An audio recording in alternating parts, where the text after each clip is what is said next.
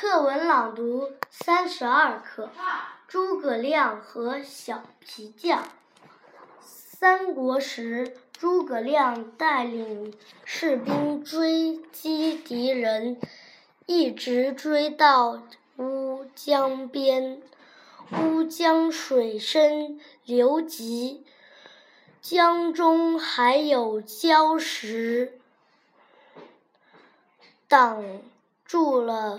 他们的去路，诸葛亮让士兵站在江里架人桥，可是流水流太急，人桥架不成。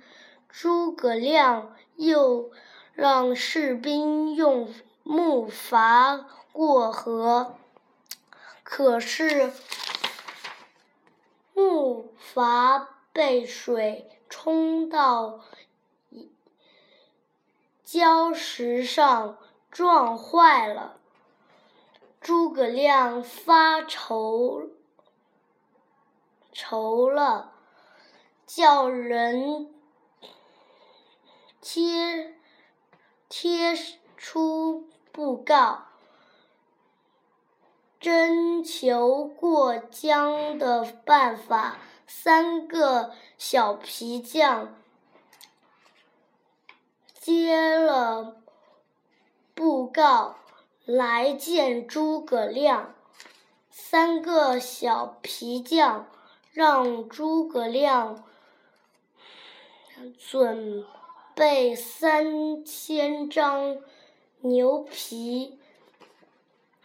他们用牛皮做成许多筏子，牛皮筏子不怕礁石撞，这支军队就坐着牛皮筏子过了江。